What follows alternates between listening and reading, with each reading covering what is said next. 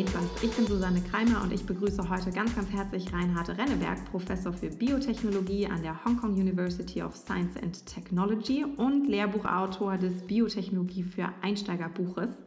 Hallo Reinhard. Ni Susanne. Hallo. Hallo, schön dich hier zu haben. Reinhard, das Thema heute ist nicht nur warum, sondern vor allen Dingen, wie das Händewaschen gegen Coronaviren wirkt und natürlich auch, wo der Unterschied zum Desinfektionsmittel besteht.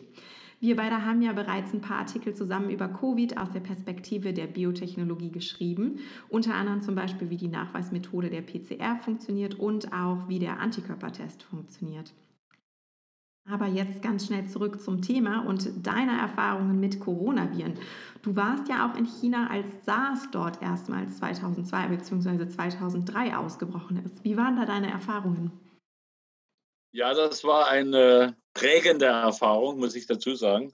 Man muss sich vorstellen, eine sieben Millionen Stadt, die über Nacht stillgelegt wird, ohne entsprechende Regierungsmaßnahmen, einfach weil die Leute schon immer diszipliniert waren in Hongkong und schon immer Maske tra tragen, wenn sie erkrankt sind, um andere zu schützen. Und immer sich Hände waschen und Distanz halten, also Hände schütteln und Küsschen ist dort nicht üblich. Und äh, letztlich ist das die Erfahrung gewesen, die mich auch äh, ein bisschen geprägt hat, wie schnell so eine Pandemie doch vorangehen kann und wie wichtig es ist, dass man entsprechende Tests oder entsprechende äh, Therapien äh, anwendet, äh, und dazu gehören auch ganz simple Geschichten, über die wir heute reden wollen, also wie zum Beispiel Hände waschen. Ich war in insgesamt 25 Jahre dort in Asien und habe zum Beispiel erlebt, als Postdoc mal in Japan, die Japaner wuschen sich 40 bis 50 Mal am Tag die Hände, was ich absurd fand. Haben auch eine ziemlich hohe Allergierate, äh, weil sie zu sauber sind. Aber das ist natürlich in solchen Geschichten wie jetzt äh, ist, ist, kann das sehr wichtig sein. Und äh, nochmal zu Hongkong. Äh, das war damals eine heiße Phase. Da kam ein einziger Mensch aus China äh, in ein Hotel und steckte über Nacht 25 Leute an, indem man einfach in den Lift fuhr, durch, durch das Hotel lief. Und das war also hochinfektiös alles. Und im Gegensatz zu jetzt war damals eine gewisse Verschleierungstaktik der Chinesen äh, am Platze. Jetzt ist, ist man ja sehr offen äh, und äh, das ist positiv, die Erfahrung. Und man hat dann wirklich geschafft, durch Disziplin, Händewaschen und Mundschutz und äh, das Isolieren von äh, Hotspots in der Stadt, das innerhalb von einem halben Jahr in den Griff zu kriegen. Und die gute Nachricht jetzt aus Hongkong ist zum Beispiel, dass Hongkong schon seit 30 Tagen keine Neuinfektion mehr hat innerhalb der Stadt äh, nur noch ein paar Leute, die von außen reinkommen, zurück aus Italien zum Beispiel, Touristen. Es war also eine prägende Erfahrung. Und äh, die schrecklichste, der schrecklichste oder der interessanteste Moment war, auf dem Höhepunkt der Krise wurden äh, alle wichtigen Wissenschaftler der Stadt, dazu gehörte ich wahrscheinlich auch, äh, in unserer Uni zusammengefasst in einem riesen Hörsaal mit Polizeischutz vor der Tür da wurden uns die realen Zahlen gezeigt und die waren wirklich erschreckend. Es ging immer exponentiell hoch, die Zahl der Neuerkrankungen. Und eine Woche später äh, stiegen die, die Zahl der Erkrankungen der Ärzte und Schwestern, also faktisch zeitversetzt nur, sodass also die Panik aufkam. Was machen wir, wenn wir nicht genug, genügend medizinisches Personal haben? Aber es hat sich dann dank der Maßnahmen äh, ins, ins, ist ins Gleichgewicht gekommen und wurde erfolgreich bekämpft. Also die Hongkonger haben Erfahrung und äh, die Erfahrungen waren weniger staatliche Maßnahmen, waren eigentlich mehr Selbstdisziplin und wie gesagt, Hände waschen, äh, Mundschutz, um andere zu schützen. Äh, also Tradition. Also nicht neu wie bei, bei uns, sondern war eigentlich schon in Fleisch und Blut übergegangen. Aufgrund der Dichte natürlich auch, wie die Leute dort wohnen das ist ja im, im Nu äh, so, ein, so ein Virus äh, über die ganze Stadt ausgebreitet. Die Bevölkerungsdichte ist in Hongkong ja sehr viel dichter als in Deutschland. Ja, also man kann sich ja vorstellen, so etwa äh, die Einwohnerschaft von der Schweiz zusammengedrängt auf dem Territorium von Berlin. Also so sieben Millionen auf, auf 1000 Quadratkilometern. Da muss man schon, schon äh, radikal sein. Und äh, das haben die auch gut hingekriegt. Und die schafft das jetzt auch wieder. Ich bin auch ziemlich stolz drauf, obwohl ich ja weit weg sitze, jetzt in, äh, in, in Deutschland. Aber ich hatte ganz ängstlich meine Studenten gefragt und die schrieben, äh, Chef, kommen Sie doch wieder zurück. Hier ist es sicherer als in Deutschland. Das stimmt. Das ist interessant. Das stimmt. Reini, weißt du, welche, welche medizinische bzw. welcher Arzt eigentlich das Händewaschen damals Mitte des äh, 18. Jahrhunderts ähm, etabliert hat? Naja, da ich äh, jetzt schon halber Österreicher auch schon bin, so. meine Vorlesung in Innsbruck, weiß ich natürlich über die kaiserlich-königliche Monarchie Österreich-Ungarn.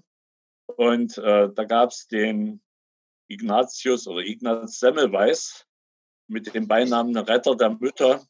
Genau. Da gab es sogar mal, ein, gibt sogar einen Film, den kann man auch bei YouTube äh, abrufen, äh, wie der, was der damals gemacht hat. Also der hat, ohne es vielleicht äh, von der mikrobiologischen Seite her zu verstehen, doch äh, die äh, Notwendigkeit von Händewaschen und Hygiene äh, doch, doch gut rausgearbeitet. Rein jetzt aber zurück zum Händewaschen. Kannst du mir erklären, wie das funktioniert und warum Händewaschen gerade gegen auch Coronaviren so super hilfreich ist? Weil das äh, scheint ja für ganz, ganz viele ein total profanes Mittel zu sein und viele wundern sich, warum hilft das denn überhaupt gegen Viren? Warum brauche ich noch nicht mal Desinfektionsmittel? Naja, vielleicht erstmal von, von der Virusstruktur her. Das Coronavirus ist ja so ein sogenannter RNA-Virus, also Ribonukleinsäure. Äh, und das ist wie ein Transportmittel für äh, Information. Und diese Information ist umgeben von einer Hülle, äh, um das zu transportieren. Und das ist eine doppelschichtige Lipidhülle mit Protein durchsetzt und die stabilisiert und schützt das Virus. Äh, das Virus kann dadurch äh, also zusammengehalten werden, kann leicht verbreitet werden. Das ist ja nun auch bekannt über Luftwege ist stabil. Äh, wenn es natürlich mit einem anderen Mittel, zum Beispiel Detergenzien oder äh, Waschmitteln. Äh, Detergenzien, entschuldige, dass ich dich da unterbrechen muss. Detergenzien sind quasi Seifen, richtig? Genauso wie Tenside. Das, das sind, sind Seifen, ja, richtig. Oder Tensi ja. Tenside, äh, die haben immer die gleiche Struktur, einen wasserliebenden, hydrophilen Kopf und einen fettliebenden, lipophilen hm. Schwanzteil. Und wird die Seife im Wasser gelöst, bindet das Tensid zunächst mit seinen, äh, Entschuldigung. Alles gut. Ja, ich habe ja ein Pick-up in meinem, in meinem Computer gerade. Gar kein Problem. Äh, Wir haben Zeit. Und der Zuhörer auch. das mache ich. Bindet, bindet, es bindet das Tensid zunächst mit seinem wasserliebenden Kopf an die Wassermoleküle. Mhm. Und die andere, die fettliebende Seite, bindet sich dann mit der Lipidhülle des Virus zusammen, mhm. lagert sich dann an und bricht die Hülle quasi auf. Dann eine Doppelmembran äh, mit dem Wasserfreund nach außen und, und zum, äh, nach innen zum Virusinhalt. Und das ist sozusagen wie ein Öltropfen äh, in, in Wasser. Äh, nach außen hin sind das die, die wasserliebenden Teilchen, nach innen hin lagern sich die fettliebenden Teilchen zusammen. Und das ist so eine Art, wir nennen das auch Mizelle. Und, und diese äh, Mizellen können Teile von dem Virus einschließen. Das sind zum Beispiel Spikes, also diese Haken am Virus, die sich andocken bei, bei äh, menschlichen Zellen. Und damit wird natürlich das Virus praktisch lahmgelegt. Also dann ist nur noch die RNA, äh, die an sich nichts allein anfangen kann, damit ist äh, das Virus erledigt und die Seifenmoleküle bilden die äh, gefährlichen Virusteile, entsprechende Partikel, die sind dann also faktisch in kleinen Kugeln eingesperrt. Damit hat man den Virus natürlich noch nicht, nicht getötet, weil die RNA gibt es ja noch, aber zumindest unschädlich gemacht. Es kommt nicht mehr weit. Interessant, spannend. Und sag mal, worin äh, besteht jetzt der Unterschied zum Desinfektionsmittel? Funktioniert das genauso oder funktioniert das anders als Seife? Ja, das ist, das ist schon anders. Die wirken hauptsächlich durch ihren hohen Alkoholgehalt und denaturieren die Proteine in der Virushülle, die Proteine, ja. und zerstören die Hülle dadurch. Das heißt aber auch, es muss ziemlich hoher Alkoholgehalt sein. Es reicht also nicht, ein Bier zu trinken. Im Gegenteil. Wir der Verbreitung offensichtlich auch mitgeholfen von dem Virus. Also es muss schon hochprozentiger sein. Und das kann dann, die, äh, die Eiweiße werden dann auseinandergefaltet und wie auch schon mit den Detergenzien bei, bei den Lipidstoffen wird die Hölle zerstört. Also das ist eigentlich vielleicht am besten äh, ist eine Kombination aus beidem, aber auch das Händewaschen allein ist durchaus ausreichend. Also man hat keinen guten Grund, immer noch äh, nach dem Händewaschen noch einen Schnaps zu trinken. Das erhöht vielleicht die gute Laune. Das Virus ist dadurch unbeeindruckt erstmal. Gut, also wir merken uns, der Schnaps hilft nicht direkt gegen das Coronavirus, wenn wir ihn trinken. Nein. Schnaps ist aber gut gegen Cholera, wie, wie, das, äh, wie das Lied schon sagt. Also gegen Bakterien ist Schnaps total wichtiger als gegen Viren. Die Viren sind vor allen Dingen wirklich durch, durch äh, Händewaschen, durch Detergenzien, Seifen gut unter Kontrolle zu kriegen.